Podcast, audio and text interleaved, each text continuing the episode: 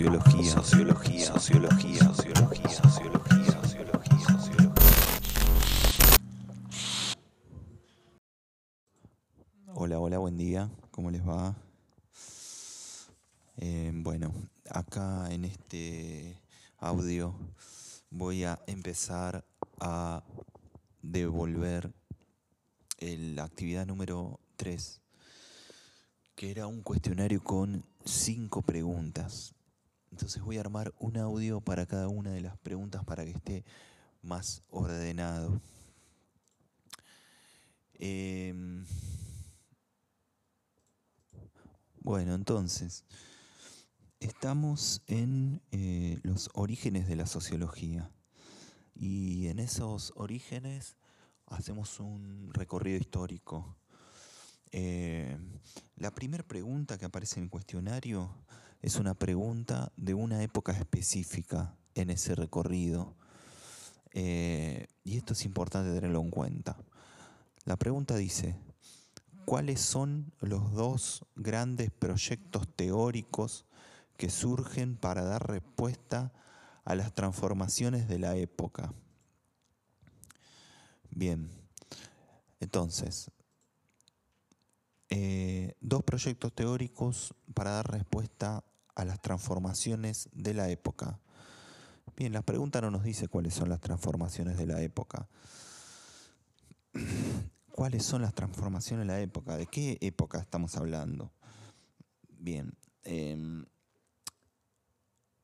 la idea es que ustedes vayan directamente a la página 16 del libro, eh, porque ahí eh, justamente sintetiza, eh, se sintetiza esta respuesta. Primero, los dos grandes proyectos teóricos, los dos grandes proyectos teóricos son el socialismo y la sociología académica. Em, ¿Y cuáles son las transformaciones de la época? Bueno, las transformaciones de la época a la que se refiere la pregunta son la revolución industrial y la revolución francesa. ¿Sí? ¿Cuándo se dan esas revoluciones? Bueno, ustedes ya eso lo tienen que ir incorporando eh, y lo tienen que saber eh, directamente para no tener que buscarlo en cada momento, porque son dos eh, acontecimientos históricos, procesos históricos muy, muy importantes que explican un montón de cuestiones eh, que vamos a ver eh, en esta materia y en un montón de materias. ¿Por qué digo acontecimiento y por qué digo proceso? proceso implica una serie de hechos históricos encadenados, ¿sí? un periodo largo en el tiempo. Eh, un acontecimiento es algo más puntual. ¿sí? Un acontecimiento es algo que pasa una vez en un momento determinado. La Revolución Francesa puede ser pensada como acontecimiento porque es un periodo más corto, eh, pero también como proceso porque son varios años. ¿sí? Eh, pero la revolución industrial implica descubrimientos tecnológicos, implementación de tecnología, cambio en la economía, sí, cambio en las fábricas y consecuencias sociales. Entonces es un proceso más largo. Bueno, entonces eh, decíamos dos proyectos teóricos. ¿sí? Eh, ¿Qué es un proyecto teórico? porque en el libro dice ¿sí? que hay dos proyectos teóricos.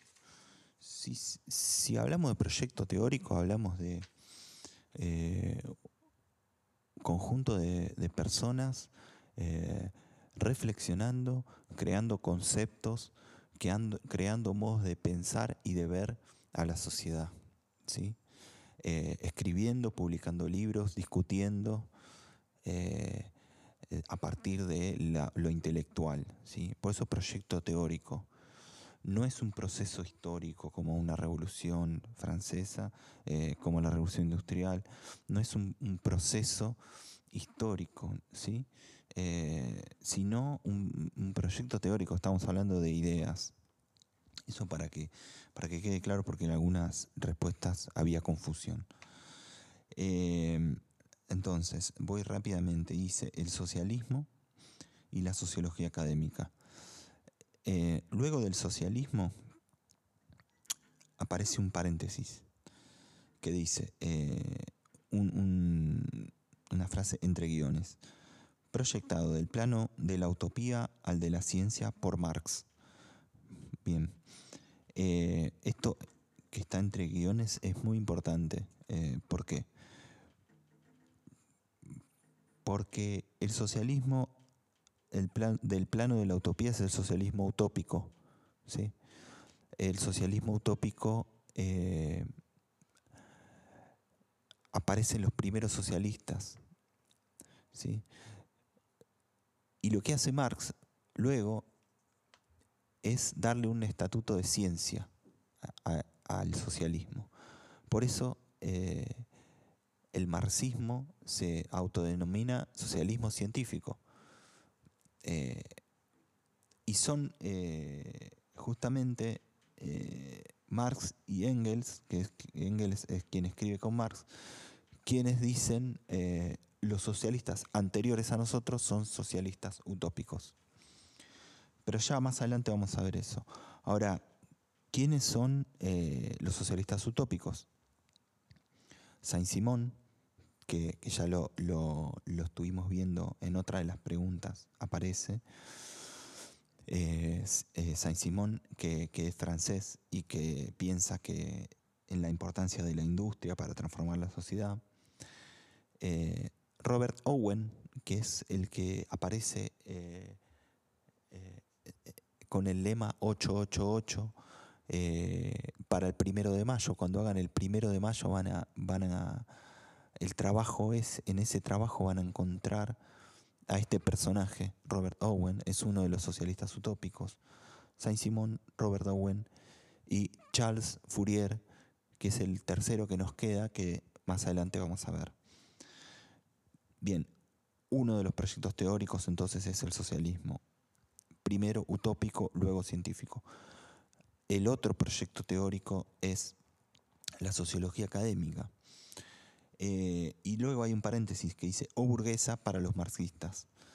Eh, claro, los marxistas que son socialistas dicen estos tipos que están pensando la sociedad desde la academia, desde las universidades eh, del poder, ¿sí? Son justamente quienes nos oprimen. pero eso también lo vamos a ver más adelante. La sociología académica tiene varios pensadores que ya vamos a ver, eh, pero son los dos grandes proyectos que luego se van a fusionar, porque tanto como los desarrollos de la sociología académica como del socialismo eh, van a ser fundamentales para la constitución de la sociología como disciplina un poco más adelante. Cualquier sociólogo eh, eh, tiene que eh, reconocer la influencia y la importancia tanto de los pensadores de la sociología académica de esta época, de la que estamos hablando, como la influencia del socialismo. ¿sí? ambas corrientes de pensamiento o proyectos teóricos son fundamentales para la conformación de la sociología como ciencia.